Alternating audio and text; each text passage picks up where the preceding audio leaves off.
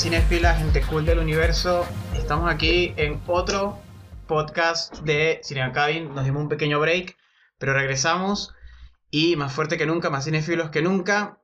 Y aquí me acompaña hoy una querida amiga, Daniela Nazaret, super cool, escritora de ficción y de poesía, coreana, coreana, coreana, de coro Venezuela. Coreana con, I, con I. Con I, no, no con K ni I, sino con C e Hay una diferencia.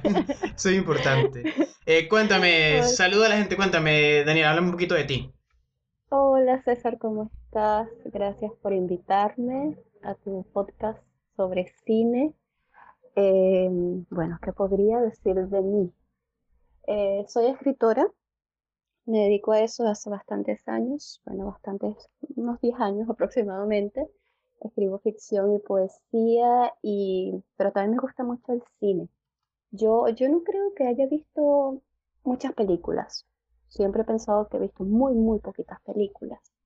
Pero esas pocas me han gustado bastante o las he descartado por completo. No creo que haya una escala de grises. Pero igual es, genial que me invites a un podcast del cine. Obvio, claro que sí. Em, casualmente hace poco estábamos hablando, en un momento hablábamos Juan Carguay y Daniela me dijo, sea, deberíamos hablar de, este tipo, de este señor. Y yo dije, claro. Y bueno, decidimos hablar de dos películas en específico. Eh, Express y Fallen Angels. Em, yo no soy el mayor experto en Juan Carguay eh, pero sí considero que las tres pelis que he visto de él, eh, estas entre estas, estas dos que vamos a hablar ahora y In the Mood for Love, las amo. O sea, como que me parece que son increíblemente increíbles. Son, son pelis que, que no son tu típica entrada al cine, no sabes, como contemporáneo, sino que es algo como experimental, se podría decir. Es muy, es, es poco común lo que ofrece este director chino. Y bueno, aquí con Daniel estamos muy emocionados porque vamos a hablar de verdad de estas dos pelis. No sé si quieres hablar un poquitito del cine de Wong Kar Wai o de las pelis que has visto de él. ¿Qué te trajo de su cine? Eh, a ver, es que ¿de verdad tú crees que, no es común esa, esa entrada al cine eh, con películas de Wong Kar Wai? ¿Crees que es algo general? Es que a mí me, me, esa línea divisoria entre esa entrada al cine de manera eh, no forzada es algo que me cuesta ver. ¿Cómo? ¿Por qué crees que, sea no sea apropiado o, no es lo recomendado entrar al cine con Bon Kar No, o sea, lo que quise decir es que siento que no es, no cualquier persona no se va a acercar a Bon Kar ¿Me explico? Como... Sí, claro. ¿Por qué? Porque no es, no, no ofrece lo típico, lo, lo, lo que se llaman en, en, otros términos mainstream, es cero mainstream, eh, porque su, su discurso, su discurso y la forma en cómo nos presenta su discurso es totalmente atípico. Eso de hecho ya hablaremos un poquito más de eso, pero a ver, por ejemplo, ¿cómo fue tu primera experiencia eh, o cómo tú llegaste a una película de Wong Kar Wai, porque yo llegué por casualidad. Un amigo que sabe mucho de cine me, me, recomendó esta In the Mood for Love. La vi y, y quedé enamorado. Evidentemente ya yo tenía un background de que soy cinéfilo y que siempre veo, trato de buscar cosas eh, experimentales o distintas.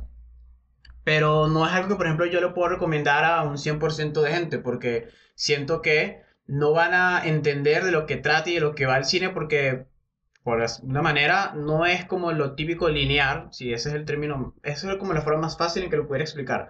Como que su cine no es lineal, como lineal es la palabra correcta, no sé si es la palabra correcta decirlo así. Pero, ¿cómo te sacaste tú al cine? ¿Cómo te lo recomendaron? ¿Tú simplemente lo averiguaste? Más o menos, cuéntame un poquito de esa experiencia. Bueno, eh, sé que muchos han visto como la entrada de, al cine Bunker White con In the Mood for Love, pero mm, la mía fue con Chunkin Express. Ok. Y recuerdo que tenía un DVD, me prestaron un DVD. Ok. Y mi computador viejo tenía esas entradas, ¿sabes? Para, para CD. Claro, claro. La vi en mi computador. Tenía como 21 años, pero me quedaba dormida la comenzó a ver la película y había un punto donde pasaban tantas cosas que, yo me perdía y, me, me frustraba un poco y me quedaba dormida. Eso fue como mi, mi comienzo, fue un poco extraño. Y después, eh, ya a los 22, 23, como que la vi de nuevo y, y, y comprendí, comprendí que, que a los 21 no estaba preparada para, Eso. cine Ese término, ese término me gustó muchísimo porque siento que hay que como, es como un gusto adquirido. No sé si ese es el término Ujú. mejor, el, el más correcto, pero siento que ese impacto a lo mejor te puede haber sucedido porque sobre todo Changin Express y Fallen Angels son películas totalmente atípicas, incluso muy distintas a In the Mood for Love. In the Mood for Love es- creo que es más fácil, más accesible. No sé si, si concuerdas conmigo en ese sentido. Sí, totalmente. The Mood for Love es súper accesible y puede llegar a más personas. Pero yo creo que, que, que Wong Kar-wai fue como mi primer acercamiento al cine asiático. Ok. Entonces eso también era un- fue un shock y, y yo no, no podía comprenderlo muy bien. Es que es Ah. complicado, es complejo. O sea, Luego, sí, Además que es otra cultura, entonces de por sí, va- así sea la película más, por así decirlo, más secuencial. Esa es la palabra que estaba buscando, porque si te fijas, ¿Mm? eh, cuando tú ves estas dos pelis, Fallen Angels y Chongqing Express, son, no son secuenciales en el sentido como lo conocemos normalmente, no es como que va a pasar algo A y luego viene algo B y luego algo C, sino que pasa eso, pero está tan oculto como tú dices por tantas historias y por tantos detalles y por tantos trabajos de cámara que fácilmente te puedes perder. O sea, me pasa, no sé si te pasa, que tengo que estar muy concentrado como para, para entenderlo. Y ahorita que las volví a ver, entendí otras cosas que antes no había entendido la primera vez que la vi. totalmente, totalmente. Yo creo que, que en ese entonces yo no tenía el background sobre, sobre Asia, sobre cómo se construían historias, sobre todo. No había leído mucha literatura, eh, no he leído mucha literatura china, pero sí estaba más como la, litera- la literatura japonesa, como en ese momento comenzaron Claro. ese tipo de, de, de- de búsquedas que se planteaban en mí y que yo me planteaba. Y en ese momento dije como que ya voy a ver el, el, el cine de Wong Kar-wai y si fue un romance, saqué de flechada. Es como, no fue un amor a primera vista. ¿Sabes? Que hay películas que uno las ve la primera vez y es como que, wow, Sí. qué, qué maravilla. Como que uno queda como una especie de éxtasis divino. Y, y, pero con él no me pasó esto, sino como a la tercera. Y fue como que, ¿qué es este universo amplio que, que se está expandiendo y expandiendo cada vez más? Y, y, y qué maravilla. Y fue como, como esa cosa del cine que a mí, que a mí- que es lo que me, una de las cosas que más me gustan del cine, y es esa cualidad de, de poder sorprenderte siempre, Sí, como de que tú puedes observar algo totalmente nuevo, y, y no sé si, si todas las personas, por supuesto, cada quien experimenta de forma particular eh, cuando ve una película como espectador, pero a mí me hizo sentir como que, what the fuck, es, una que- cama de emociones, eso, una cama de emociones que, que en otro director lo puede, no cualquier director lo puede, puede transmitirte eso, no puede. Y él tiene una facilidad, una fluidez con que lo hace. Y creo que estoy súper de acuerdo contigo con lo que dijiste de mm, la capacidad de sorprenderte, ¿no? Y de hecho, lo que más me gusta de estas películas es que, ojo, cuando decimos la cualidad sorprendente, no es porque vas a encontrar un plot twist súper eh, eh, revesado al final de la peli. No, no, no, no, no. Esto es otra cosa totalmente distinta. Es que es en las, minu- en las minuciosidades, en los pequeños detalles. Eso es lo que te sorprende. Y, y- y- y te sorprende Total. porque te sientes totalmente identificado con todos los personajes, así sea un asesino, así sea un mendigo, Ujú. así sea...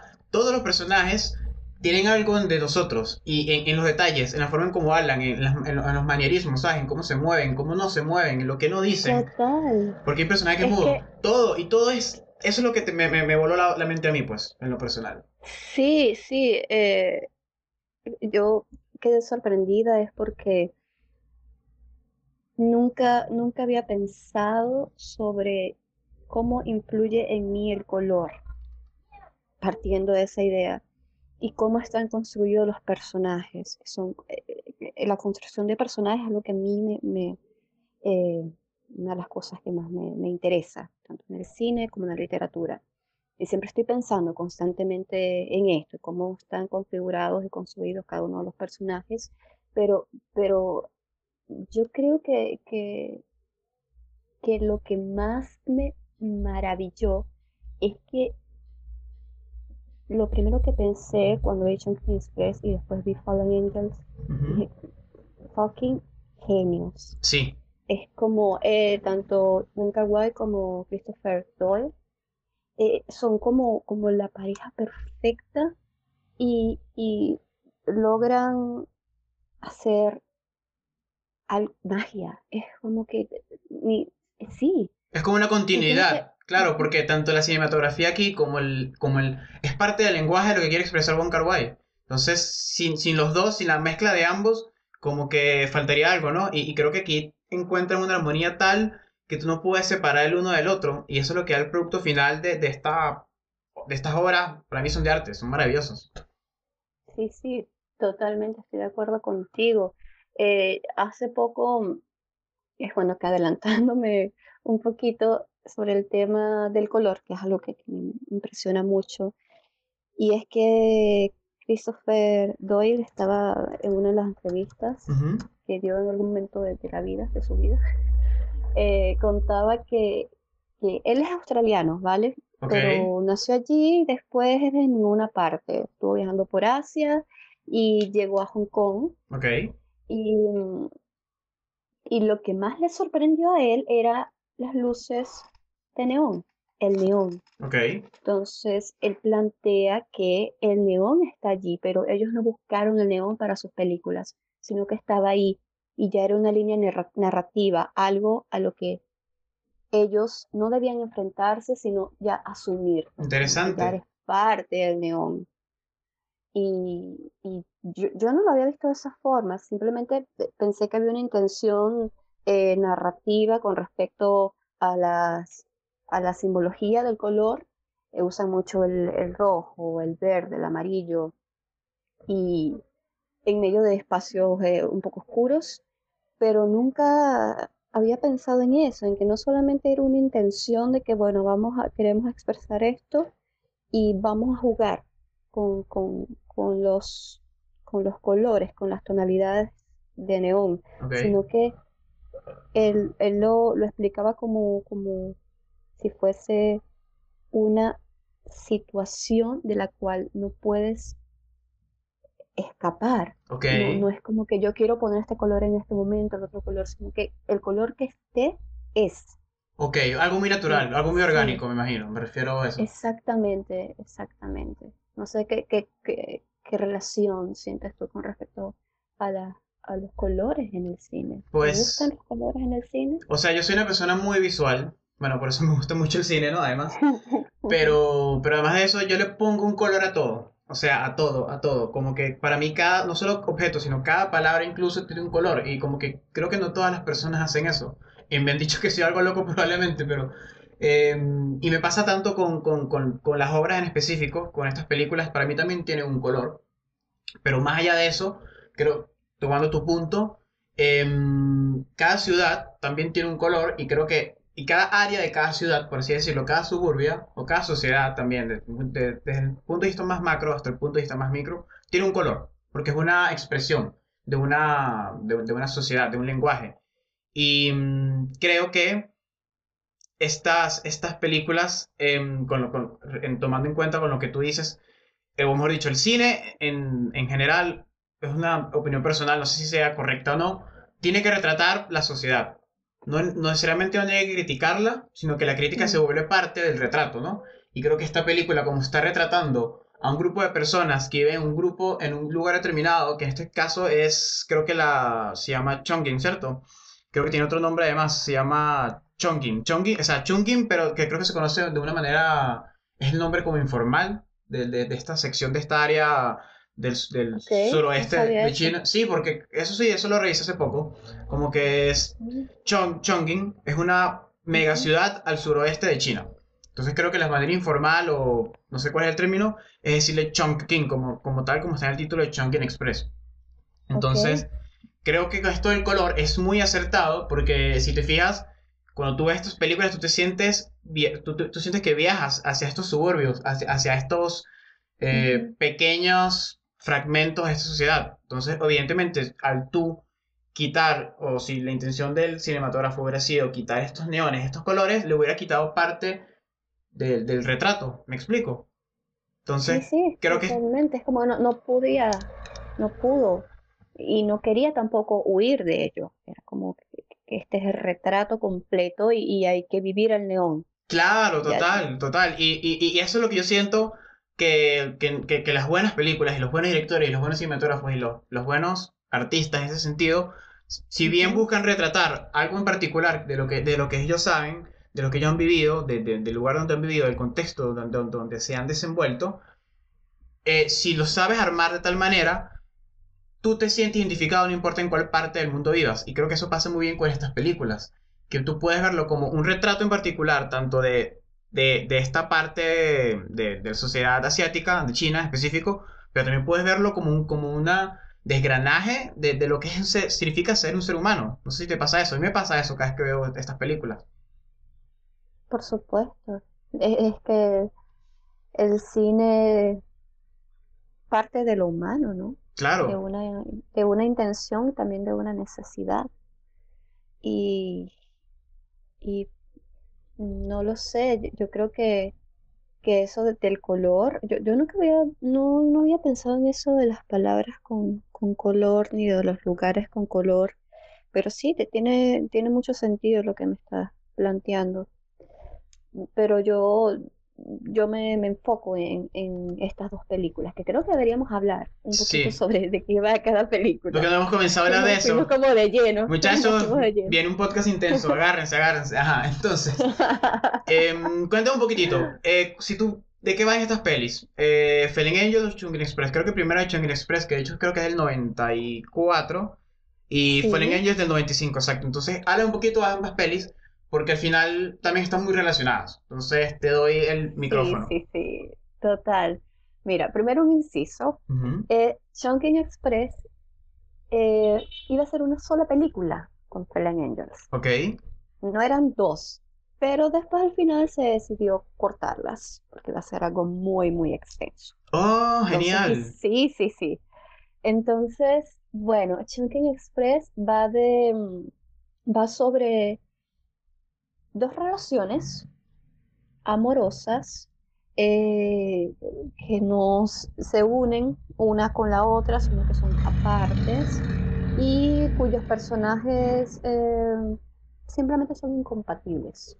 Algo muy, muy particular del, cine de Wong Kar Wai. Y en Fallen Angels también pasa lo mismo. ¿sí? Está, están estas relaciones amorosas siempre presentes. No, no, yo no creo que, a ver, yo no considero que sean películas sobre el romance, creo que más bien son películas sobre la soledad, que es algo que, comparten ambas. Pero, pero no sé cómo describirlas. Así como que me digas, dame un resumen de cada una. Es complejo, porque es, es, es raro, porque si te fijas, pasa tanto a la vez, pero a la vez nada. Y eso creo que es la magia, ¿no? Como, como no es que pasan cosas grandes, pero pasan cosas grandes en el interior de cada personaje. Entonces, mira, yo creo que la forma más fácil como que describirla es como una, creo que son dos o tres secuencias de historias de, que casual, de personajes aparentemente inconexos, pero que se van encontrando casualmente y que ocurren en, lugares similares. ¿No? Eso creo que es pues una, sí, forma. Sí. podría ser, me parece, y Claro, es como que lo que mencionabas sobre que hay tantas cosas dentro de una película donde no sucede casi nada, ah, eh, ni hay mucha evolución de los personajes, la evolución de los personajes es mínima, mínima. Aquí, aquí Kar Wai le dice, jódete a Campbell y a su fucking eh, historia del héroe. O sea, le dice, vete a la mierda, no me importa tu héroe. Aquí mis personajes hacen lo que les da la gana. Y, y sí, total, este, es así. Yo siento que, sí es bastante, no es, no es muy común. Y para la época, era principios de los 90, es una película que no parece de los 90. O sea, en el sentido ¿En serio? de lo que se entiende para mí. Siento que, o sea, no, déjame reformularme, como que para mí es una película que siento que estuvo adelantada a su tiempo. No sé si me explico. Bueno, dos películas. No sé si opinan lo mismo, porque siento que tiene un tratado, del- un trabajo de la cámara y de lo que quiere, y de lo que quiere manifestar que no se encuentra, o que se encuentra, mejor dicho, en pocas películas de la misma época. No sé si eso... Yo no he visto, yo no he visto muchas películas de los 90, así que no puedo decir sí, César, o no, estoy de acuerdo. Pero lo que sí puedo percibir a nivel global de lo que es la historia del cine, que no sé, no soy una experta para nada. Yo creo que del 1 al 100 sé un eh, 5. No, yo creo que un, un, Algo un, un así. 7, un 7 por lo menos. Pero, pero yo creo que, que, que la propuesta como tal es, es única. Es única. única desde a nivel, desde lo técnico, desde de la cámara hasta, hasta lo, lo que cuenta, ¿no? Todo, todo. Y a mí me sorprende mucho que las cámaras siempre están en la cara de, las personas. Eso te iba a decir. Es muy cerca. es muy incómodo. Es muy incómodo. Es porque- invasivo, es invasivo totalmente. Uno está ahí con el personaje, está esa intención de que tú eres ese fucking personaje. Sabes cómo mueve los ojos, sabes cómo está comiendo, sabes, eh, lo ves desde distintas perspectivas, ves, lo ves de, de soslayo, lo ves desde abajo, desde arriba. Entonces está todo este, esto rizomático de, los personajes de Kar Wai y, a nivel eh, me refiero a, la- cámara, entonces no sé cómo- no sé si sería Kar Wai o de Christopher, no, no sé, imagi- me- lo- bueno, voy a decir Wong Kar Wai, pero cuando diga eso me estoy refiriendo a los dos, Claro, yo- son como un Es que es, es como un dúo perfecto, una santa dualidad, una santa, una Total, santa dualidad. total. De hecho, me, me parece muy, incluso meta, meta que tanto en Fallen Angels como en Chicken Express, pero más en Fallen Angels, el personaje mudo, tiene una cámara y la maneja como prácticamente como la maneja este, el- ¿cómo la manejan ellos? total. Así que se acerca y tomas incómodas y quiere retratar, incluso cuando están en el baño. Y, y- entonces es como a la vez ellos se están poniendo allí dentro de la película, ¿cierto? Entonces es como súper raro, pero, pero súper mind blowing. Sí. Sí, es- Yo, yo estuve, la vi ayer, Ujú. eh, Fallen Angels, y no lo podía creer, porque a mí, la primera vez que vi Fallen Angels, me incomodó muchísimo ese personaje, El mudo. el que no puede hablar. Sí, sí, me incomodó mucho, mucho. Era como, me, me causaba mucha como ansiedad, como que no sabía si era un, no, no- lo comprendía como personaje. De verdad, no, no entendía mucho cómo, cómo estaba construido y creo que eso era lo que me incomodaba, Claro, me claro. descolocaba. Pero en la que vi ayer, Ujú. Yo lo amé, yo amé el mudo, yo lo amo. O sea, es como que. wow, sí, es lo máximo. Entonces al principio él explica por qué no habló más y es porque se comió una lata vencida de piña. Pero sabes que eso tiene una conexión con, con, con, con Chunkin Express. Exacto, exacto, a eso voy. Es como que este tipo, el- uno de los personajes de Chunky Express que sale muy brevemente, aparece brevemente, y y se comió como muchas, muchas, muchas latas de 30, trein- piña. 30 latas. de piña. 30. Menos mal que la viste hace poco. 30 latas esperando. Esperando que, que su ex, por ponerlo de alguna forma, lo, lo buscase de nuevo. Claro, y allí, allí, Entonces, allí llega mi conexión como con el tema que tú mencionaste, que estas no son películas de amor o románticas, por así decirlo, no, no las catalo- catalogaría así, pero a ver, yo, yo, yo entiendo, no sé qué si opinan lo mismo, co- como que hay dos temas importantes en, en, en estas obras, ¿no? Y una es, para mí, el desamor, más bien que el amor es como el desamor, que, que tiene mucho con lo- sentido con lo que dijiste de la soledad, y como lo oculto, el underground, que son estos mundos ocultos, porque igual lo que nos presenta eh, Wong Kar en estas pelis no es el no, no es no sé si llamarlo clase media, clase no no no, sino ni siquiera clase pobre, sino como que lo oculto, lo, lo raro, por así decirlo. Entonces, no sé si tú opinas que son como dos temas importantes de estas obras. mira, yo creo que lo, lo del under, sí, total. Eh, pero lo del desamor. No lo había pensado, no, no, lo había- no me lo había planteado lo del desamor, porque eso implica muchas cosas. ¿Cuáles, cuáles? Yo, implica primero que, que es- esté como ya eh, afianzada un romance, afianzado un romance entre dos personajes. Y eso nunca sucede, nunca.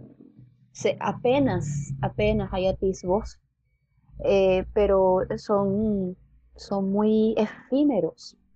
Entonces yo no creo que exista eh, ese desamor como tal muy, muy marcado, sino más bien eh, la soledad de estos personajes que, que, que, mm, a ver, Creo que, creo que entiendo lo que quieres decir, porque más que es la... como que quieren compartir, es la soledad, no soledad. estar con otro, Tienes razón, tienes eh, razón. exacto, no buscando el amor, sino eh, como que No es que su vida cambia cuando se conocen, sino que creen que cambia cuando conocen a las personas que brevemente conocen. Breve, tienes razón, todas son breves intera- interacciones entre cada uno de estos personajes. Entonces, como que el único amor que, que como tal creo que existen es el del mudo y el de su papá. En teoría. del- del- es cierto, Tienes es toda la razón, tienes toda la razón, porque si te fijas, el mudo conoce a Charlie, creo que se llamaba, y, y brevemente interactúan y luego desaparece. El- creo que la relación más larga es la del asesino con su partner, que sabemos cómo termina, spoiler, con, con... El asesino muere al final. Mira, o sea, no sé, ayer yo me sentí muy confundida. eh, me dije así como que, Daniela, ¿será que estás viendo otra, estás viendo la, la versión eh, americana de esta película? Porque hay dos versiones. Ah, ¿en serio? Y sí, entonces yo no, no entendí el final, no lo recordaba de esa forma. Para nada. Yo dije, ¿será que estás viendo otra película? ¿O tu memoria ha, ha empeorado con los años? Entonces, pero, pero no recordaba ese final. Fue muy sorprendente para mí. Sea, sí sé por dónde iba, pero, pero no lo recordaba de esa forma. Hubo, hubo una escena hablando del asesino que me, que me encantó. Em, es que cuando él está en el autobús y se le acerca un amigo de la escuela y él dice como que en voiceover para, para sí mismo, incluso los asesinos tenemos un pasado y fuimos a la escuela. Y es como que mi mente se voló porque dije, es verdad, y como que jamás había pensado eso. Siempre te ponen al asesino como esta persona mística, ¿sabes? Que está por acá, que no tiene familia, que bla, bla, bla. Pero en realidad, o sea, fue un diálogo tan sencillo y tan, tan, tan, que puede haber pasado tan desapercibido, pero que al final creo que le dio tanto contexto a lo que es el cine que quiere retratar Kar Wai aquí. Es que al final todos, todos, todas las personas son, valga la redundancia, humanos, personas, y eso lo hace complejo, porque al final que él tenga un- una persona que lo pueda reconocer en la calle por la escuela hace que su, que su oficio sea más complejo, que su vida sea más compleja, ¿me explico? Sí, sí, sí, completamente. Ese, ese, ¿cómo le llamaste? ¿Villano? Asesino. ¿Por qué nombre le asesino? Porque tampoco creo que son Eh, villanos, creo que no, hay no, villanos. No, no, no, no hay villanos allí, solamente, em, pero yo le, yo le tenía otro nombre, no era asesino, era como, lo voy a recordar en algún momento, Ok. mafioso, puede decirse de alguna forma, forma parte de, de una mafia, creo. Claro, como, es, es- es como Killer for Hire, en realidad. Sí, es es como... que, es que, que pasa lo mismo con el personaje femenino al principio de, de Chacan Express, ¿no? Entonces está esa relación de que siempre hay un mafioso, entre comillas. Claro, la, Em, la Blondie, que además existe, se repite en el, el personaje Blondie. Total, eso de la blondie, wow. Creo que podemos hablar mucho. Es que, es que tiene tanto simbolismo y ta- esta película. Sí, son muchos, muchos símbolos, pero bueno, a lo que iba. Este personaje masculino a mí me encanta. Yo creo que una de mis escenas favoritas del cine de todos los tiempos Ujú. es cuando él entra al principio por el restaurante, que ella Ajá. le había como diseñado todo esto, Ok. y, y entra directamente a disparar. Pero ah, eh, fue como en cámara lenta, que él va entrando al restaurante, y, y me pareció tan cool. Son personajes tan cool. Sí, Es como que, wow, wow, qué cool. Y, y de fondo, eh, la música, que eso es algo, otra La cosa música, de, de se rep- Wong Kar Wai, que sin música no, sin esos soundtracks no, no son. no son. Que. Y, él tiene un tema, además, él, no sé cuál es, cómo se llamará, pero cada vez, fíjate que cada vez que él entra a matar a alguien de manera cool, ese, suena ese mismo tema, suena ese tema que lo hace más cool, además. Sí, total, es que yo, es que eh, recuerdo y, y, es como ayer le di play, a, le di play, le di play, le di play a la película y de una como que sentí una especie de sopor y de, oh my god, e, es súper extraño, no, no, ni siquiera sé cómo expresarlo, pero a nivel visual me impacta tanto. Y mm, eh, eh, recuerdo que, que, hay una, como, no sé si esto es un mito, pero al principio Wong Kar Wai quería que esa canción eh, que cuando él va entrando este personaje súper cool, okay. fuese Karma Coma. ¿sabes? Y, y, y, de hecho tú la escuchas y tiene como una melodía similar. Oye, no sabía eso. Entonces, sí, pero como que no tuvieron plata, porque Christopher contaba que casi todas las platas se les iba en armar estos escenarios, porque eran muchos. Entonces no les quedaba plata, era muy el presupuesto que tenían para hacerlos y bueno, la música tampoco es que podía invertir mucho en el soundtrack. Claro, claro. Y, pero sí, esa escena. Ahora que dijiste eso de, de los escenarios, ¿sabes qué? Una cosa que me gustó muchísimo en Fallen Angels es que mm, al final, bueno, obviamente se llama Fallen Angels porque yo, yo lo sentí así porque como que cada personaje es como un ángel caído de alguna manera. Y mm, todos conviven en este hotel, en este hotel, pero todos tienen unas vidas distintas y raras. ¿Sabes? Como que está el asesino, está la, la, la niña que tiene como que el crush en el asesino, está el, el la, la, partner de, de, de, de la partner, sí, la que, la que lo contrata, que además ayuda en un momento al mudo a esconderse de la policía, porque el mudo se, se metía a los trabajos y que eso me encantó, eh, pero me encanta el mudo. Lo máximo. Lo máximo. Y no sé si te fijas, pero al final, la última escena de, la película, creo, es él trabajando en la misma tienda donde va luego el policía de Chongqing Express, donde trabaja May. ¿Te acuerdas? Sí, sí, sí, pero, pero eso no es el final. No es el final, no es casi el final, es casi el final, estoy casi seguro que es el final. No, no, no es, creo. Quizás de una de las versiones, pero eso no es el final que el final que yo conozco es donde va en la, en la motocicleta. Ah, no, tienes razón, ese es el final. Tienes razón, bueno, el, sí. la escena antes del final. Eso, eso, eso. Exactamente. Pero, pero, pero César, no era el mismo hotel. O sea, sí era el mismo hotel eh, de la partner y de, y de el mudo, ¿cómo le podemos decir así? Bueno, el, del, del mudo. Es que se llama el mudo, él se llama el mudo. Creo que nunca dicen su nombre, te, te lo juro. No, no. No lo dicen nombre, pocos, ¿verdad? Eh, pienso... Porque los policías eran policías. Policías, exacto. La May y la Blondie, esos son los que tienen como que los nombres, creo. Pero la Blondie ni siquiera existe. Entonces, bueno, para mí la Blondie no existe. Entonces, eh, que bueno, esto es como... Es que es interesante. Claro. Muy, es un entramado. Pero para ti la Blondie no era la otra niña, la, la, la otra Blondie, o sea, la, la, o sea, ¿sabes que la, del asesino? Pero no, esa no, o sea, yo entendí que esa podía ser como que la Blondie que estaba buscando la, la Charlie, que es la que le gustaba al mudo. Porque acuérdate que en un diálogo dice si de repente, no, seguramente te acostaste con Blondie, porque todos se acuestan con Blondie. Y después te dejan entender levemente que esta Blondie es prostituta. Entonces como que no, igual no es certero, pero como que lo puedes creer, no sé. Mira, yo creo que, que la Blondie como personaje si podemos hablar como un personaje de, ambas películas, eh, viene a representar mucho como, como las escalas que atraviesan todos los personajes. A ver, em, la primera Blondie, mafiosa, es un personaje anónimo, totalmente anónimo, totalmente mesurado, totalmente es, que, ningún tipo de sentimientos, eh, muy práctica, eh, sin más intenciones que su trabajo como mafioso. Ok. Y de hecho es muy, muy breve la aparición de, esta blonde. Pero en Fallen Angels está la blondie que es eufórica, que está completamente loca, que, que cuando llueve se vuelve loca. Exacto. Sí, como que grita y, y, llora y al mismo tiempo sale corriendo, pero es, es como, es súper desbordada, eh, que es como, como lo totalmente opuesto a la Blondie que conocemos en, en Chunkin.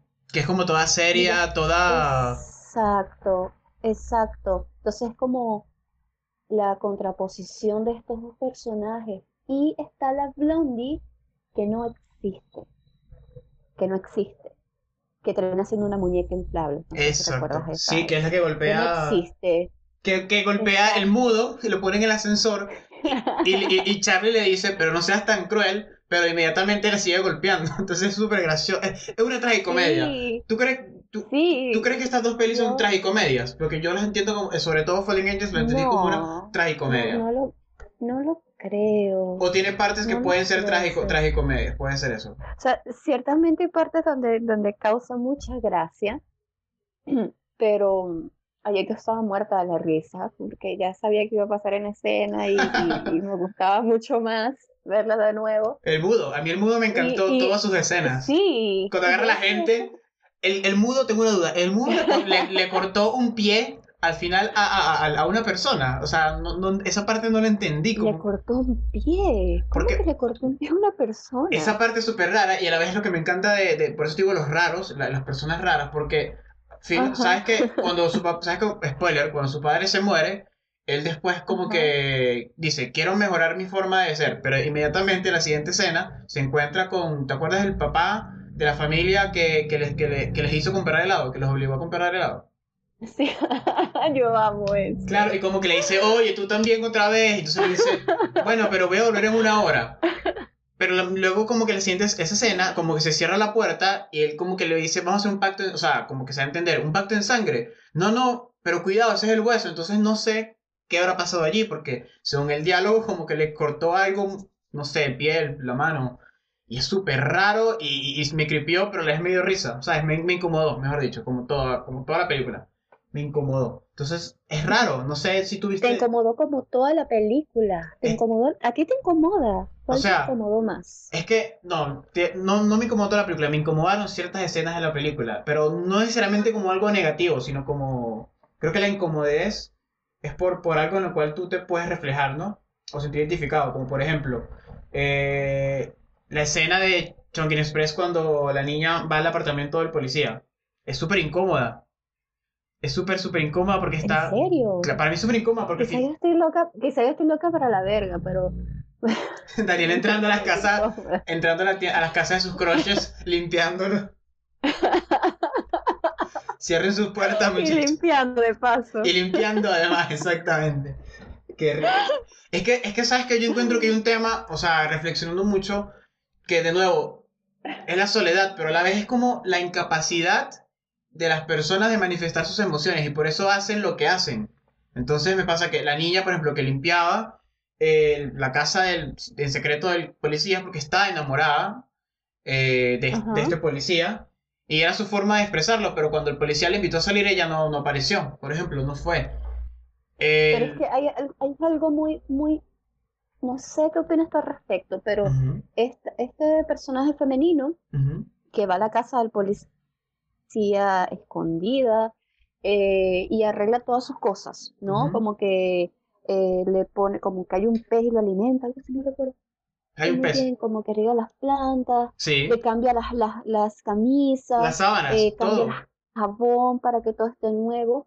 Entonces, porque sabe que él está despechado, sabe que, que, que nunca va a ser correspondida.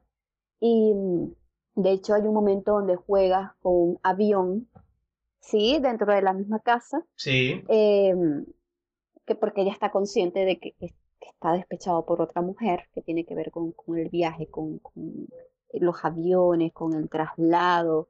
Pero bueno, el caso es que yo siento que este personaje tiene una, una función maternal y que pasa lo mismo con el personaje mudo en Falling Angels. el personaje mudo cuida de su padre, Sí. el personaje mudo quiere saciar todas las necesidades, pero de una forma loca, como le- do- quieres un helado, si me gusta, bueno, te voy a dar mil helados y llama a tu familia y te obligo, y te obligo a comerte todos los helados. O el otro que quizás necesitaba que le, le- le arreglaran el cabello, casi que le destroza la cabeza lavándoselo. Y lo perseguía Y lo lo perseguía. porque quería que quedara perfecto. Entonces, recuerdo que Oye, oye, me pareció acabo muy ver, interesante. acabo de ver una metáfora así en mi mente que fue esa que dijiste. El papá dice que no come, que no le gusta el helado, a pesar de que come en una escena, pero no le gusta. Entonces, en, contra- en, en contraste, él le dio demasiado helado a esta familia. Es súper, tienes razón. Sí, sí, totalmente. Y yo hice como, un- como una fotito cuando estaba viendo la película porque me dijo, what the fuck. Y es que él, cuando están en el estadio, ¿recuerdas a este personaje en Fallen Angels que está en el estadio con esta muchacha que también está despechada por otro hombre? Eh, eh, tiene una franela, una polera, una camiseta que dice Mother como figura materna. Literalmente dice eso, figura materna. ¿En serio? Oh, no sabes eso, no me Te lo cuenta. juro, es una, ¿Qué? es una franela. eh, a mí me encanta esos detalles atraparlos. Es que eso- nivel- Son, son buenísimos, eso es lo que le da como na- na- eh, lo rico a la película, es esto, son estos detalles, Sí. más allá de, de todo, es como, si te fijas, el bar Sí, a, a donde van es el mismo bar, es el, el bar donde, Total, donde van cuando están despechados, sí. es el mismo bar, o sea, la eh, rocola, sí, sí. y, y el color ahí es rojo, fíjate, que es como, no sé, para mí el color es rojo es como el color del amor, de la pasión, de, de todo esto, ¿no? Del desborde, y, y ellos van allí cuando de alguna manera no pueden contener sus emociones, porque creo que precisamente ese es el tema, son estos personajes que contienen esas emociones de maneras distintas pero y raras, pero creo que las contienen al final. No sé si... La- eh, las contienen, sí, totalmente, hasta el final. Nunca, no hay un momento de, de, de éxtasis. Creo que siempre Yo creo que el, el final, el final más, no sé si feliz, pero el más llenador, creo que el de Chongqing Express, que al final sí queda como que, como mm, la niña esta que además casualmente se convirtió también en Aeromosa, que es el- la, que era el mismo, la misma versión de la ex del policía, vuelve a la tienda, vuelve a la tienda, él compró la tienda, que es donde trabajaba ella, y escucha la música de ella, entonces es como retroalimentario todo ese proceso. Sí, pero yo no creo que sea un final feliz ni, ni el final más, pero creo que, que te sigo en eso de que un final más menos abierto, ¿sabes? Con, con una que uno puede como medio intuir qué pasar qué iba a pasar después, ¿sabes? Se, crea como esa expectativa por la que uno puede ir por un lado o, o por otro. Pero eh, no, yo, yo no siento que, que, que sean finales amorosos, ¿sí? Como que yo siempre siento que, que hay un desplazamiento. Ok, ok. Entonces, nunca, siempre son soledades incompatibles. Nunca, nunca. O sea, eh, eh, no hay un momento donde algo calce, sino que está tan contenido que, que nada calza. Y iba a decir algo más y se me olvidó, pero eh, no sé si continuamos O sea, no, pero es que otra cosa. Es que este tema de la soledad para mí es el importante, como tú dices, y lo pusiste perfectamente. Más que el desamor, más que todo, es el- la soledad incompatible. Y al final es eso. Son personas que desesperadamente están buscando el, llenar un vacío con todos estos problemas que ellos tienen, con estas formas de no comunicarse y no lo logran. Y, pero yo sí siento, ahí yo sí siento que al final de la peli, de las ambas pelis, no, no, estoy- no- no sé si encuentran el amor, no sé si es la palabra, pero hay una suerte de, de, de, de asomo a que tal vez por un tiempo encontraron cierta, cierto, no sé si compatibilidad, sino que se encontraron en el momento correcto, tal vez. Yo creo que eso ciego. Yo creo que estos personajes em, se apoyan en otros para, para uno sobre otro para encontrar sosiego, que no es lo mismo que el amor. Eh, sí, Entonces, totalmente de acuerdo. sí. Incluso en, en ambas películas hay dos diálogos que lo dicen. Eh, Charlie cuando conoce al mudo siempre se apoya en su hombro para llorar. Y el, el policía, bueno, es que hay dos policías en Chongqing Express, creo. Uno como es más guardia y otro como más policía, como detective. El detective, que es el que comienza. ¿Te acuerdas que se encuentra a Blondie y, y le dice que, to- que, que, que también puede recostarse en su hombro para llorar?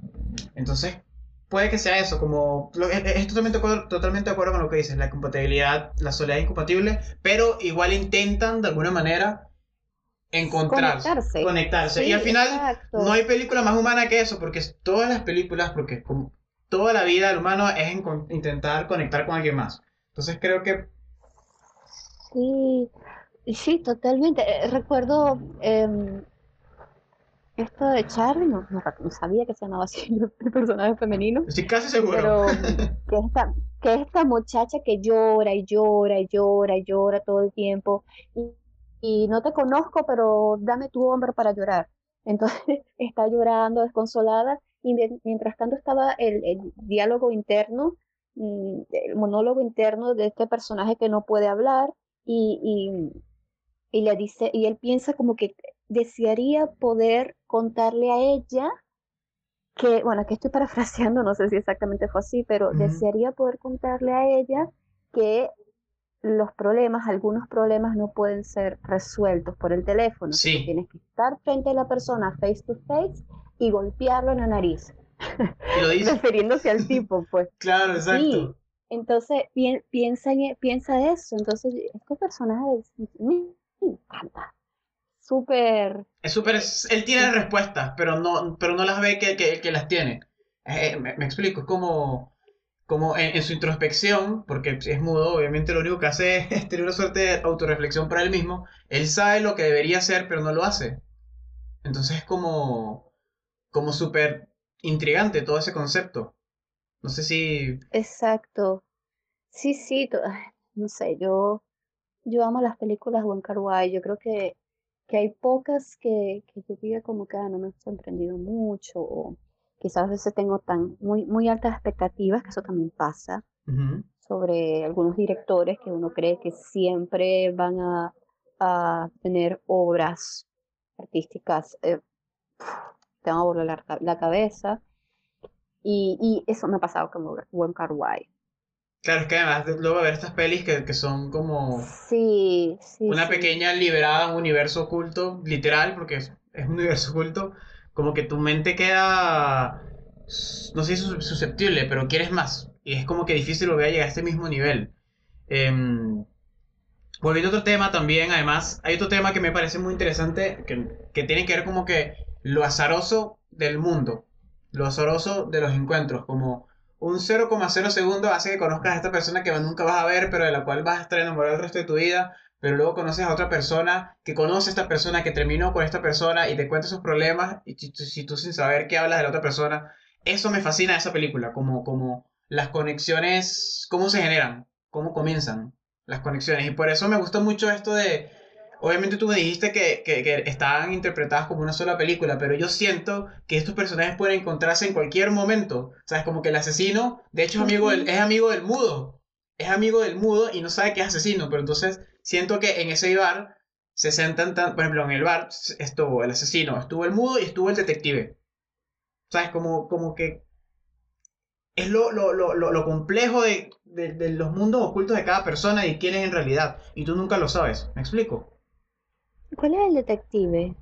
Me perdí Eh, un poco. el que comienza en Chongqing Express, el que está, el que, el que está corriendo al comienzo. Recuerda la película. El policía. El poli- El policía, sí, sí, sí. Es que que está el policía y luego está como que el otro que es más como guardia de seguridad, no sé. Ujú, Que, que es el, el, el- Sí, eso. sí, total. Eh, estaba viendo porque grabé unos, unos pequeños fragmentos y cuando hablaste al principio de que estos personajes eh, está como esta, esta, este guiño del, del personaje mudo grabando, intentando grabar a todos así como invadiéndolos.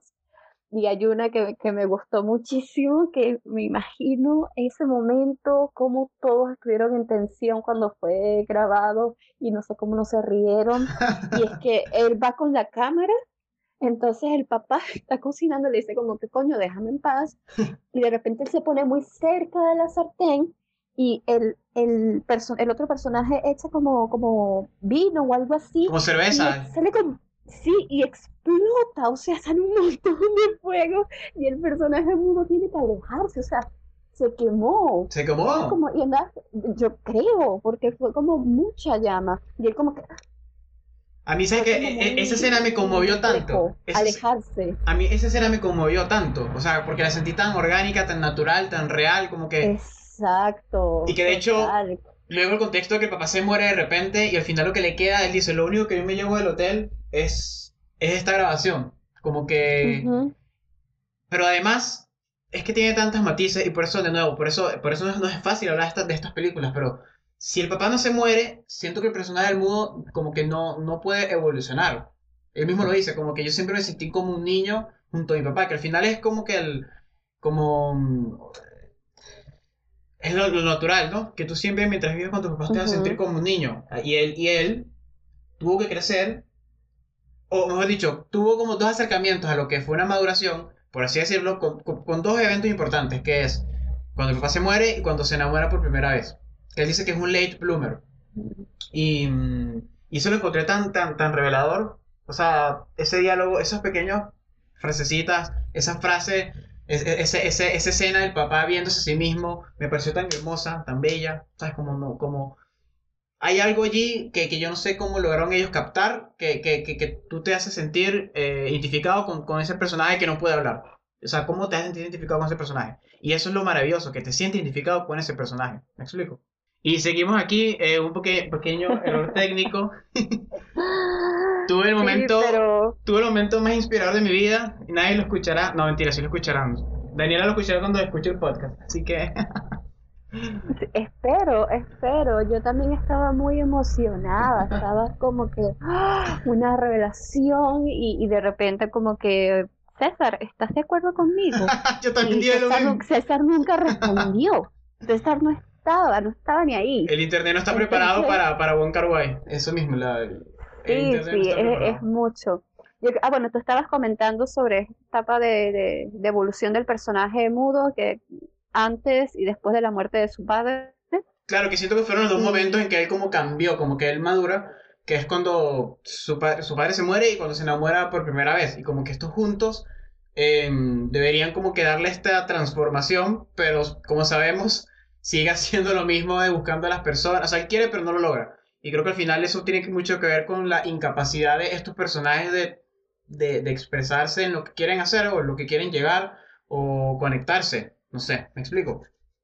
Claro, y yo cuando dijiste esto de la evolución del personaje, te estaba contando en mi mejor momento, en silencio, que, que él también en un momento se puso rubio, ¿recuerdas? Sí, que Háblame eso, Comencé a tener unas mechas rubias y... y pero solas, o sea, no sé qué se pintaba. Sí, que, aparecieron. Fue como que el papá le estaba como lavando el cabello y le estaba como que, ¿cómo te pasa? Y le pegaba, y le pegaba. Pelo rubio. Entonces yo creo que ese color, eh, esa, esa, la, la peluca rubia, el cabello decolorado, eh, habla mucho sobre, sobre mm, la evolución de, los personajes. Y esa escena vuelve a tener el cabello negro. Esa escena de, de, de, por cierto, del, del, cabello que se le comienza a teñir mágicamente, por así decirlo, o, orgánicamente, ¿no te recordó algo como una suerte de realismo mágico? O sea, sé que no es exactamente el término, pero es algo así, no, no, no sé si me explico, como que algo que, que a través de una serie de, no sé, eventos atípicos te están hablando de una suerte de evolución y creo que eso encaja perfectamente en, este, en, esta escena, ¿no?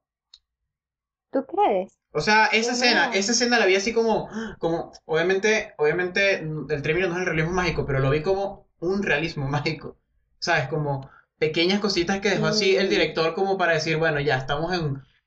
E, e, e, esto también es un mundo raro, donde pasan cosas que no tienen explicación.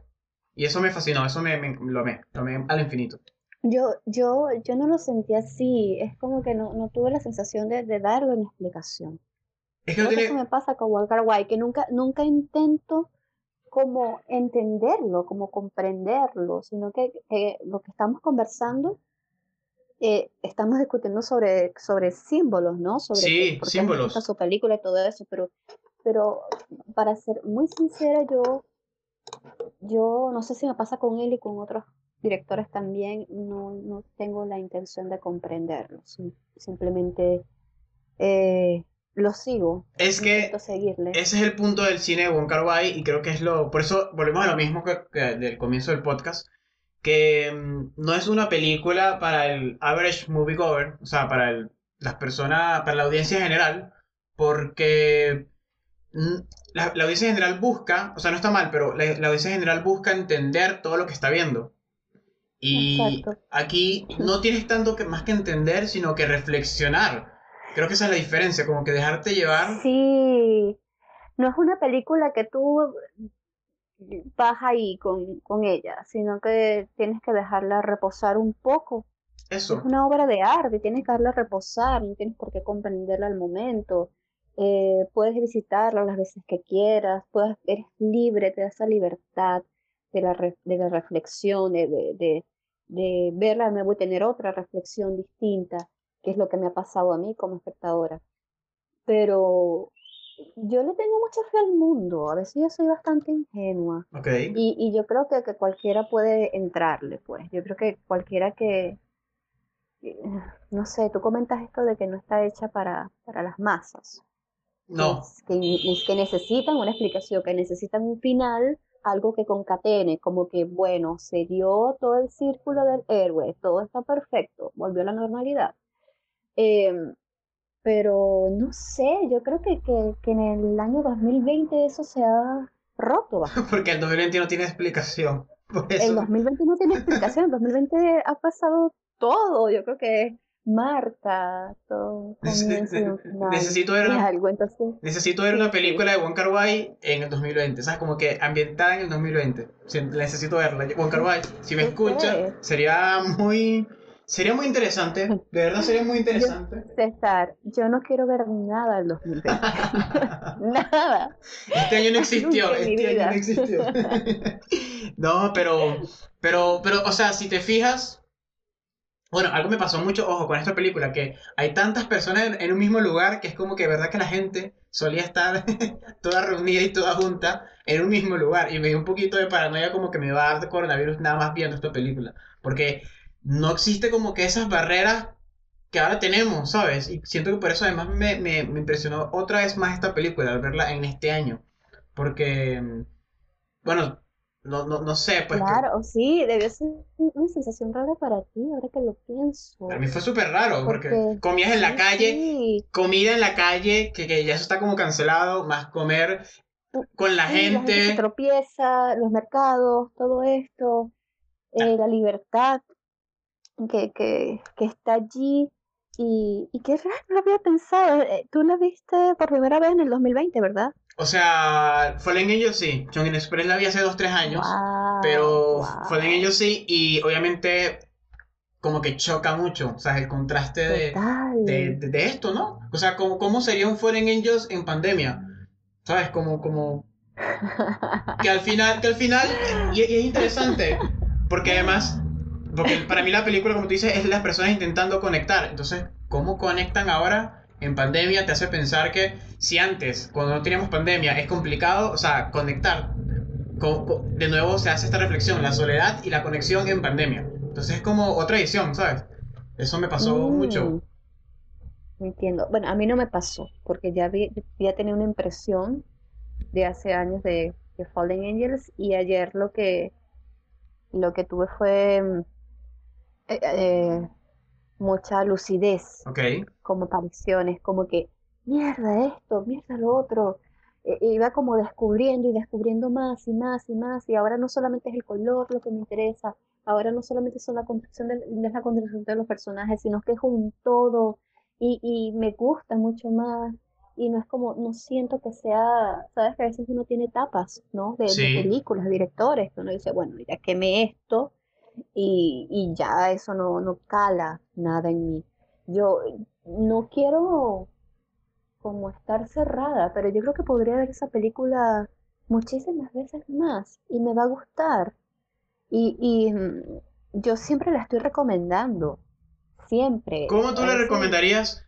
¿Cómo, ¿Cómo tú le venderías a alguien este cine? ¿Cómo se lo venderías a alguien? Como, mira, te quiero presentar esta película, ¿de qué va? Pero depende, ¿a quién? Dame, dame dos, dos dos eh, escenarios. A ver, un escenario para una persona que está escuchando el podcast y que no sabe nada del cine de Wong Kar por ejemplo. ¿Cómo, se la, ¿Cómo tú le acercarías como que, oye, quiero que veas esta peli? ¿Cómo se la venderías? ¿Cómo describirías? yo, se la, yo se la mm, propondría, por decirlo de alguna forma, em, hablándole sobre, sobre cómo, cómo son las relaciones interpersonales que atraviesan la soledad y figuras atípicas del amor. Y también les diría que si les gustan mucho los colores, que si los colores representan eh, algún peso para ellos a nivel simbólico, que les va a encantar. Les diría, les va a encantar muchísimo, tienen que verla, la van a disfrutar totalmente.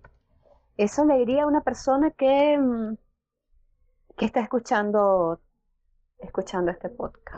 Porque si lo está escuchando es porque leyó One Car y de una quiere entrarle, pues, o si ya ha visto películas. O no sabe a cuál película entrarle de repente. Ah, bueno, yo diría, yo siempre recomiendo Chunking Express. en serio, creo que mucha gente entra con, con In the Mood for Love, pero a mí esa película se me hace tan poquamente lenta es muy lenta y es dolorosa. Y, Pero es que ambas son dolorosas, las tres. Las tres pelis que van. Bueno, no hemos hablado de tres, pero las tres son dolorosas. Creo que el dolor está muy presente en el cine de Kar ¿no? Sí, sí. Sí, tienes razón. Lo que pasa es que son distintos. Hay un anhelo, hay un anhelo. Hay un anhelo. algo. Y son distintos tipos de dolor, porque este es el dolor de la incapacidad de conectarte, pero este es el dolor de, de que en un momento se conectaron y ya no está. O sea, obviamente es peor ese dolor, creo. O no sé si peor, es distinto. Obvio. Pero, pero... Y yo, creo, y yo creo que por eso es que muchos se pueden sentir identificados con esa película. Y muchos dirían, esta película es mi favorita, porque, porque sigue un patrón que, que es un poco más típico, ¿sí? Que es como estar in love, totalmente enamorado con una persona que también está enamorada de ti, pero que por algunas circunstancias, ya sea que están en pareja con otros o, X, no pueden estar juntos. Claro. Y asumen eso. Entonces, yo creo que esa, esa, esa propuesta es más em, accesible, ¿sí? Por eso creo que es una de las películas que, podrían verse como primera, pero no es mi recomendación. Yo recomiendo entrar con Chunking Express, porque te da... Em, te, te amplía la gama. Es como que no solamente tienes una historia de dos personas, sino que tienes muchas, varias. En uno. Claro. Entonces, exacto, varias y todas, todas van en, es todo muy resomático. Entonces, eso, eso quizás em, pueda em, interesarte de alguna forma. Sí. sí. esa sería la que, la que recomendaría. Estoy de acuerdo contigo totalmente. Como que Sabes que en lo personal, no sé si porque la vi más reciente, Fallen Angels me impresionó más que Chongqing Express, tal bien por lo mismo que te comenté de, de la pandemia, pero creo que Chongqing Express eh, es mucho más accesible que Fallen Angels. Pero Fallen Angels tiene algo que, que o sea, si te gustó Chongqing Express, cuando veas Fallen Angels le vas a amar vas a y vas a saber lo que, a lo que vas a entrar. Yo creo que es más fácil entrarle, creo que es eso. Es más, es más luminosa, ¿no te parece? Es más luminosa con el sol. Te iba a decir eso, te iba a decir eso. Justamente, siento que si bien hay escenas de noche en Chongqing Express, en Chongqing Express ves el día, es como más día que en Fallen Angels, que, que es como casi toda la película. No recuerdo ahorita pocas escenas que transcurren de día. De hecho, el contraste es que eh, en la misma tienda la que, de la que hablamos, en Chongqing Express se ve de día, pero en Fallen Angels, cuando, cuando el mudo entra a la misma tienda de noche, Em, ya, ya es de noche, pues, porque entra de noche, ya es de noche. Entonces creo que al final es como... Sí, sí, sí. Creo que al final es como un complemento. Obviamente los suburbios y lo oculto y lo raro se ve más raro de noche, por lo tanto, por ende, eh, en ello es una película más rara o compleja, por así decirlo. Pero básicamente es como otra cara de la moneda. Creo que... Sí, sí, no sé si es rara y compleja, sea la, la descripción, pero sí, sí comprendo lo que me estás planteando y es que sí, ciertamente en Chunking Express hay lugares luminosos, eh, literalmente y metafóricamente. Claro.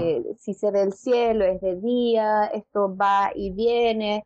em, lo- los momentos donde las escenas que están, que son nocturnas, siempre em, transcurren cosas eh, no, no muy agradables, esos anhelos que son inalcanzables, las conversaciones que, que, que, que están ahí pero no pueden darse.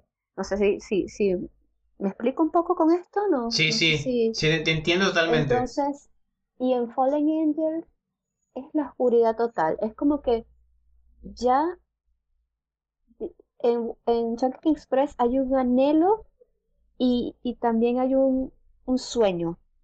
Un anhelo y un sueño. Ok. Y hay una de, de, de, de tener amor, de estar en otro lugar, etc. Y en Fallen Angels no hay un, un anhelo, pero sí hay, pero no hay uno concreto. Hay más que todo Un desespero. anhelo de, de- Puede ser un desespero. no, no, no un desespero. Es como ya no se tiene un anhelo a, a- al movimiento, al desplazarte, a un anhelo de euforia, un, un- un anhelo de pasión, sino que en Fallen Angels es como un anhelo de, de la tranquilidad, ¿sabes? E- El mafioso ya no quiere ser mafioso. Eh, esta muchacha eufórica, rubia, al mismo tiempo se debate mucho. Siempre está en un conflicto donde, donde quisiera ser un poco más mesurada, pero no puede, se desborda. Em, el, el personaje del mudo no tiene un anhelo que quiera hablar, por ejemplo, o no tiene esos conflictos. No tiene ese conflicto en ningún momento, no se Mm. plantea así. No, tienes razón. Eh, de hecho, él tampoco quiere estar enamorado, él solamente dice, esa fue la primera vez que me enamoré. Y después esta fue la segunda vez que me enamoré. Pero no es que él lo estaba buscando. Entonces, por lo tanto, yo, yo creo que, que en Fallen Angels eh, nunca es de día. No, Nunca no es de día, nunca es de día. que haya sido de día. Nunca es de día. Nunca es de día. Y lo que lo hace más cool porque el neón resalta, pero a su máxima potencia. Sí, sí, maravilloso. Es es un retrato maravilloso del día y de la noche, tal vez de un, de un suburbio, de un, de un suburbio, de, de- algo que está under y de temas que están under pero también son presentes. Creo que por eso se complementan también ambas pelis. Porque bueno, obviamente iban a ser la misma peli, ¿no? Pero seguro que siento que así como separadas, creo que lo hace, creo que Wong Kar-wai pudo super- Ujú. como que ir ver, ver- en detalle cada, ca- eh, sí, como que profundizar en cada detalle en cada peli. Y creo que por y, y- y siento que es como me encanta que hayan sido dos pelis, no una. ¿Sabes? Como que siento que con una se hubiera perdido como que Sí, esa magia. sí. Porque siento que cualquier personaje puede aparecer en, en la otra peli y eso me encanta. Es como un otro tipo de crossover, otro tipo de cameo, no sé. Y me encanta eso. Sí, sí. Yo creo que fueron rodadas al mismo tiempo. O sea, completas, lo que quiero decir. Ok. Y después, no, sí, yo creo eso. Una, una hipótesis aquí mía.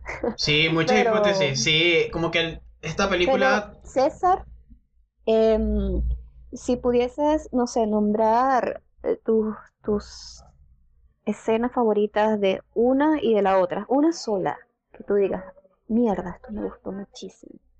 Es como, Sí, ¿cuáles serían? sí. Mira, en.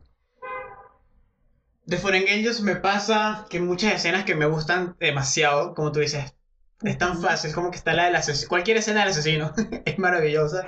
Es demasiado. Cualquier escena del mudo es maravillosa también. O sea, como que. Me gusta mucho la escena, como te dije, la del papá. Cuando graba al papá. Cuando graba al Mm. papá, siento que escena me conmovió hasta la raíz. Porque es una cosa tan orgánica y tan natural. Es como. Eh, Es una escena meta, metafórica y meta. Porque es como si el mismo director se hubiera puesto dentro de la peli Exacto, total. y está retratando dos, dos veces, él está retratando al personaje que está retratando, o sea, entonces es como súper, Ujú. súper interesante esa escena, pero a la vez me encantó la escena eh, de cuando están el asesino, el, can- el, el cineasta frustrado, que no sé si frustrado, pero puede que sea frustrado, que es el dueño del bar, del restaurante donde trabaja el mudo, y están los tres, Ujú. Que al final eso es como que lo que inspira al, al mudo, como que, que dice en un momento, quisiera tener estas escenas, pero no sé quién enviárselas. Pero a la vez está el asesino que dice, quiero manejar un, quiero como que entrar en los negocios. No va a entrar en los negocios porque no sabemos si queda vivo o no, pero creo que es como que el punto final que lo ayuda a dejar de ser asesino. Entonces, Claro. esa escena, esos tres, ¿Y entre las dos? y entre las dos, y bueno, ¿y ¿cuál me gusta más? ¿De, esas- de esas dos? No sé, no sé. Es que ambos ustedes intentan. Yo voy a decir que me pareció más interesante la escena de del asesino. No, sí, más interesante la del asesino, el cineasta y el mudo, pero me encantó y me conmovió la, la escena del mudo con, eh, con el papá. Creo que es el corazón, esa Mm. es el corazón de la película. Y en Chongqing, Wow. y, y en Chongqing Express, la escena que más me gusta es cuando está la, la niña limpiando, pero en un momento comienza a escuchar, eh, ponen el soundtrack de... ¿Cómo se llama? El... California Dream. No, eh, de, Cran- de Cranberries. Pero lo ponen en Ah, versión, sí, sí, en sí. versión, en versión creo que de China, en versión china. Ah, ok, sí, sí, sí, es verdad. Me pasó que la primera vez que la vi, como que empecé a cantarla y dije, pero ya basta, no es la letra. Y yo dije, ah, es que eso está en chino. Sí, me pasó demasiado. ¿qué es esto? No. Pero maravillosa. Esa escena me dio tanta felicidad. Me dio tanta felicidad ella como que sí toda, sabes, toda metida en su papel, limpiando, jugando con los peces, todo esto. Y, y tan honesta, tan sincera, me pareció tan tierna esa escena. Creo que al final la- las dos escenas más tiernas de las pelis fueron las que más me gustaron. No sé qué, qué era eso de mí. Creo que también habla de, de, de, de un acercamiento prometedor que dentro de todo guarda el director, ¿no? Como que hay cosas oscuras en sus pelis, pero dentro de todo él tiene como una esperanza del- de la conexión humana y creo que eso con eso es que me quedo. Sí, yo no, no siento, en ningún momento sentí lástima por los personajes. No, Fue como una sensación, no, es como, tampoco me sentí mm, identificada, que eso es difícil, que eso, no sé si es común que pase, simplemente eh, es como si pudiese abrazarlos, ¿sabes? Me gustaría abrazarlos porque al los, final. porque los comprendes de alguna manera. Sí, totalmente. No me siento identificada con ellos, pero quiero abrazarlos. Y mm, O sea, pero es que porque, obviamente no te sientes identificada Sí. con el asesino porque no somos asesinos. Bueno, yo no, no soy, Daniel, yo no soy asesino, pero exacto. gracias por dejarlo claro, Por, fa- por favor, César, es muy importante. ya, ya quedamos claro que te metes a las casas a limpiar, entonces hay que ir como que. Pero, este. Pero yo, yo, yo sí me sentí identificado con, con, con, con algunas propuestas de, de la introspección de los personajes, ¿sabes? No con todos, Ok. pero con ciertas, con ciertas, ciertos discursos, ciertas cosas, no sé. Y, y, y creo que eso, por eso me, me encantan estas pelis, por eso me encantaron. Básicamente porque cuando yo me siento identificado con algo, aunque sea un detalle de alguna peli, de algún personaje, me enamoro. Y mm, estas pelis creo que tienen muchos detalles que uno se siente identificado como ser humano. Total. Mientras hablaba venían otras ideas a mí. Y es que eh, recordé que eh, sí, este personaje en Shopping Express, este personaje femenino, eh, se encarga de limpiar y que todo quede perfecto para que el personaje masculino, del que está mm, enamorada, por decirlo de alguna forma, Sí. em, este se sienta mejor. Se sienta mejor. Pero él no se da Y cuenta. pasa lo mismo. Es como... No se da cuenta. Y pasa lo mismo en Fallen Angels. Está este, esta partner que va y limpia todo el lugar, deja las cervezas en el congelador, toda esta cuestión es todo perfecto. Claro. Y cuando él llega, ¿sabes? Entonces es como, como se- que si hago esto por ti, estos personajes hacen esto, que no es un sacrificio, sino que, que es parte de la dinámica de ambos personajes, pero al final los personajes femeninos eh, definen cómo va el destino de- del otro.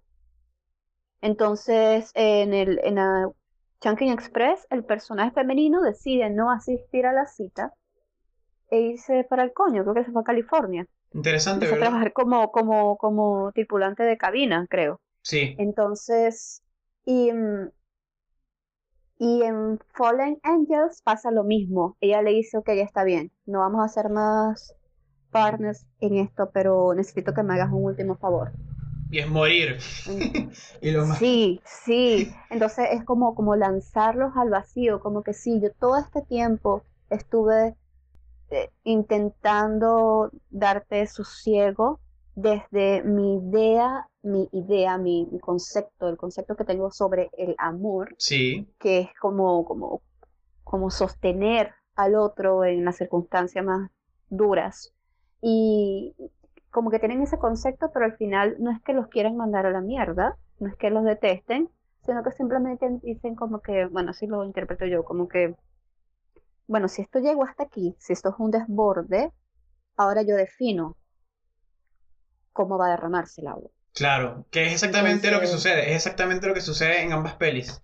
Tienes todo el sentido, tiene todo el sentido. Y además me parece curioso porque justamente el, el, mismo asesino lo dice al comienzo de la peli. A él no le gusta tomar decisiones. Y la única decisión que toma, que al final es esta, la de no estar más con este partner, significa, no, no sé si lo matan o no, pero se, queda así como abierto, como, como, pero, fue, pero fue su decisión de alguna manera. Sí, ahora, me entra la duda, ¿fue su decisión o fue decisión de, de la partner? Porque igual es complejo después que, que te escuché. ¿Qué? ¿Ir?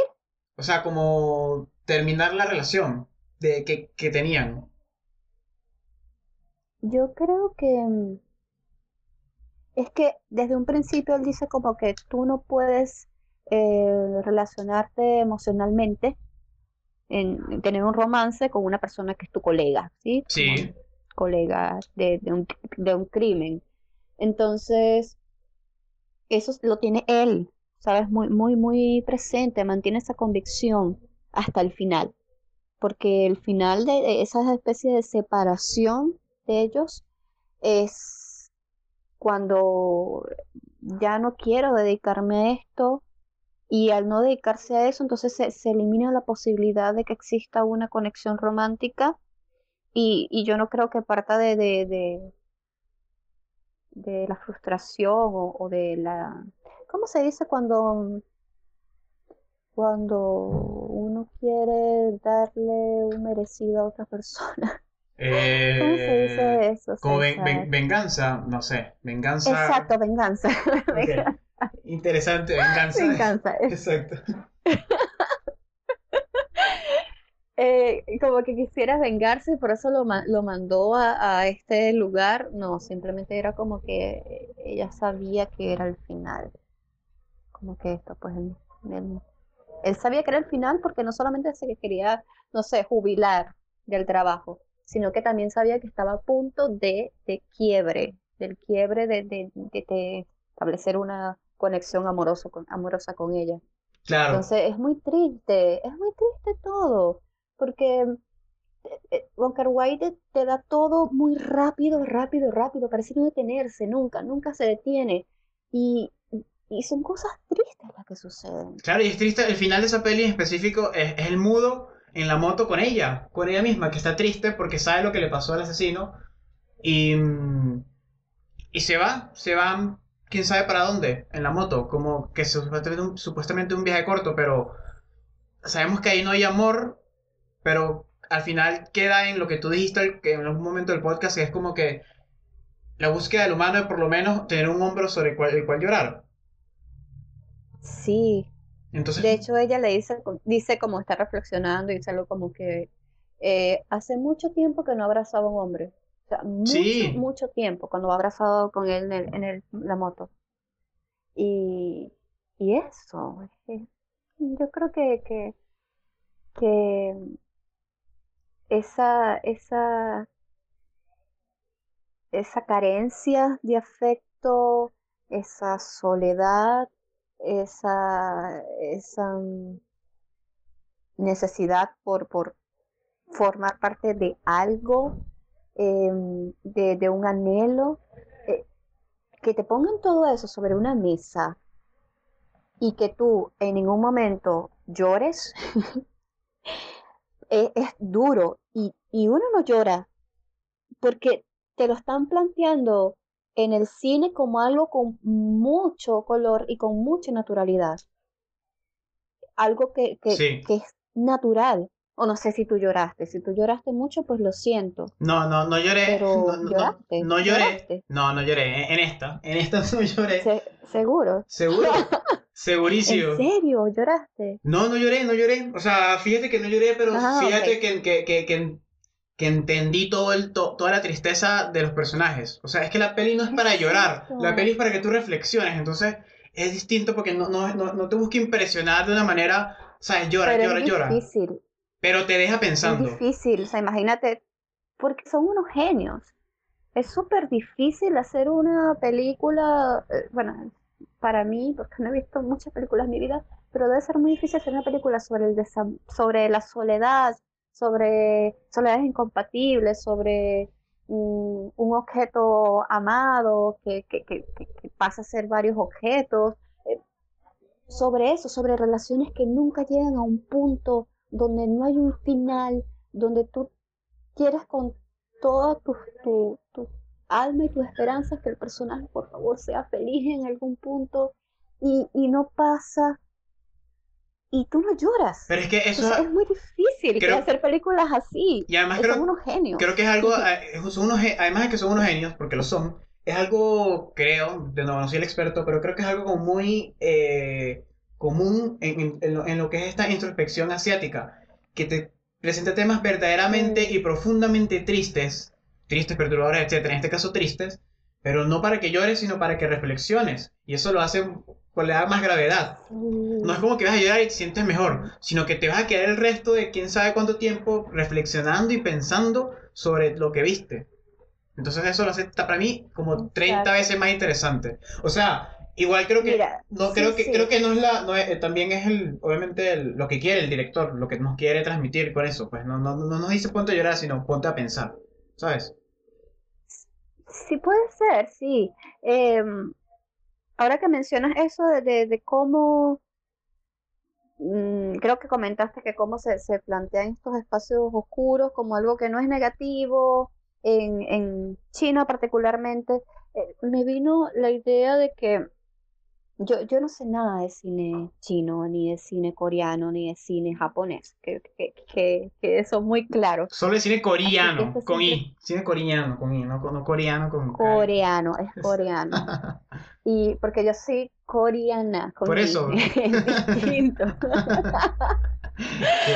Pero bueno, este, yo no sé nada, pero por lo poco que he visto y por lo que he leído, mm, me he intentado crear estructuras teóricas y mm, sobre todo sobre cómo se concibe la noche, lo oscuro. Ok. Y es muy interesante ahora que, que, que lo que está todo sobre la mesa, porque en Japón eh, la sombra es, es algo positivo, vamos a decir positivo, en comparación a lo que representa la sombra en Occidente. Mm, interesante. Entonces, eh, la sombra es la oscuridad, es, representa lo que es la solemnidad, lo que es eh, la luz como tal, de donde parte la, la luz. Eh, es un espacio sagrado, es un espacio necesario, que el vínculo con la muerte no es algo negativo, y a diferencia de Occidente, ¿no? Donde la oscuridad es, es, este desgaste del cuerpo, donde la oscuridad em, representa la enfermedad, la muerte, la melancolía. Y, y tú ahora piensa en las películas de Wong Kar Wai, en esas dos, que ocurren en gran parte, por lo menos en Fallen Angels, en la penumbra. Okay. Y y tú no, tú no tienes esta sensación de, muerte, de desamparo, de melancolía, de enfermedad, o si la sentiste así. Eh, no, yo lo sentí como. Yo lo sentí. Sí lo sentí como con cierto aire de decadencia, pero, pero decadencia por, por estos submundos, pero no por la noche necesariamente. ¿Sabes? Decadencia porque, porque está, por ejemplo, en, en, en Chongqing Express al comienzo. Exacto, de hecho, las únicas escenas de noche de Chongqing Express son el comienzo, cuando con, con esta Blondie, cuando va con, con los inmigrantes que quieren como que ser, que son narcotraficantes. Entonces ahí sentí lo decadente. Sentí lo decadente cuando el asesino mata a las personas, pero inmediatamente el asesino que viene llama a, la, a su partner y le dice, ¿estás seguro que está en la tienda? Porque esto tiene, que al final es trágico, por eso, te, por eso te decía el tema de, lo trágico, de la tragicomedia, porque me dio risa que llamó y le dijo, Oye, aquí había muchas personas, pues, muchos niños. ¿Estás seguro que está en la tienda? Y todos los cuerpos así como que muertos. Entonces, Es como, Sí. como, yo no lo sentí eh, en, en una connotación negativa, exact- como tú dices, no, sino lo sentí como, como, como que hay algo más allá, interesante, de esos mundos que pasan desapercibidos, pero que igual son humanos. Y eso me recordó mucho, eh, eh, creo que con lo que tú, con lo que tú dices que en Japón, en Japón, no, no, no he ido a Japón, pero lo que he leído y videos, videos en YouTube, y documentales, etcétera, en la noche están estos clubs, lugares, submundos, donde las personas son libres de, de ser lo que quieran ser, por así decirlo, de, de, de expresarse como de la forma como vean más adecuada. Y siento que eso es lo que yo sentí, sobre todo con Fallen Angels, que estas personas, incluso el mudo, todos se expresaban de como querían en la noche, porque la noche le da la libertad. Entonces, Mm, ¿me explico? sí, no, no lo había pensado de esa forma, pero también sí tienes toda la razón. Pero sí, se complementa Yo mucho creo, con lo que yo dices. creo que lo que nos falta, lo que nos falta a nosotros y quizás a muchas personas que les gusta el cine es ver más cine coreano, chino y japonés. Totalmente de acuerdo. creo que eh, sí, es como que necesitamos verlo, el, el cine contemporáneo, necesitamos explorarlo, porque la, los símbolos son, son muy distintos. Y, y, bueno, a mí me llama mucho la atención que toda, toda la simbología, ¿no? Sí, sí, totalmente de acuerdo. A mí me gusta mucho la teoría de la noche y, y yo creo que nos hace falta más, más exploración, pero por ahora yo soy muy feliz. O Sí. sea, no en mi vida, no en mi vida, En la vida no, en la vida no, menos en 2020, pero No, casi que yo, no, yo soy muy feliz, plena. resumen, No. resumen, vean Kar Wai y sean Pero- felices como Daniela. Ese es el resumen del podcast, muchachos. Gente que nos está escuchando. Sí, no, Pero- sean felices viendo Wong Kar Wai, películas Wong Kar Wai, no, no las sufran, no las Atrévanse, sufran, no atrévanse a ir. desamor. Eso, atrévanse a verlas Sí. y de, como que Sí, líbrense de los, de los, del, del- de los ideales, no sé si el término es el ideal, pero total, de- total de las de lo que ¿no? esperas de una peli normal. Simplemente disfruten y entréguense a ver esta peli que tiene tanto que ofrecer, Sí. tanto que ofrecer y, y es, y es distinta. Pero eso es lo bonito de la película, lo, lo- lo interesante, que es distinta. Sí, Que son distintas, ambas son distintas. Así que... mm, sí, yo creo que como esa es la bueno, es una recomendación perfecta para un espectador o espectadora, pero como humanos, yo creo que también es una película, si, si te interesa, si estás en esa en este momento, es em, replantearte o deconstruir formas que tenías sobre el amor en tu vida Sí, y como individuo. Entonces, es, quizás te ayude, ¿no? A, a cortar esos, esas formas, eh, desaprender y, y ampliar un poco sobre cómo son las relaciones interpersonales rodeadas por el romance. maravilloso. Entonces, bueno, se las recomiendo totalmente. Maravilloso, maravilloso. Tenemos que ir cerrando, este, pero esta podcast me encantó. Muchísimas gracias, Daniela, por sentarte una hora y media a hablar conmigo de este cineasta que, que- que es maravilloso. El tiempo se va volando, hablando de, de- de- de cine. Se va maravilloso. Así que muchísimas gracias. No sé si quieres decir algo con que quieras cerrar. Este, algunas palabras de Sí, finales. bueno, gracias. Gracias, César, de verdad por, por invitarme. Sé que insistí demasiado, pero es que yo soy muy, muy, muy eufórica con el cine de Wai. Como que me emociono mucho y no podríamos hablar una hora y media, sino que podemos hablar siete horas, diez horas. Pero gracias. Pero se viene, se, puede- se, se vendrá otro, se vendrá otro podcast de más de cine de Wai, incluso cine asiático. Ahí veremos. Pero sabes que siempre estoy con las puertas abiertas, con el micrófono abierto, porque no hay puertas, con el micrófono abierto para volver. Y muchísimas gracias, Daniela. Muchísimas gracias. Que iba coro. Tu, tu, tu, tu, tu. Gracias a ti. Hablamos, muchachos. eh, cuídense mucho y eh, síganos escuchando en. Vean películas. Vean películas, vean muchas películas. Ujú.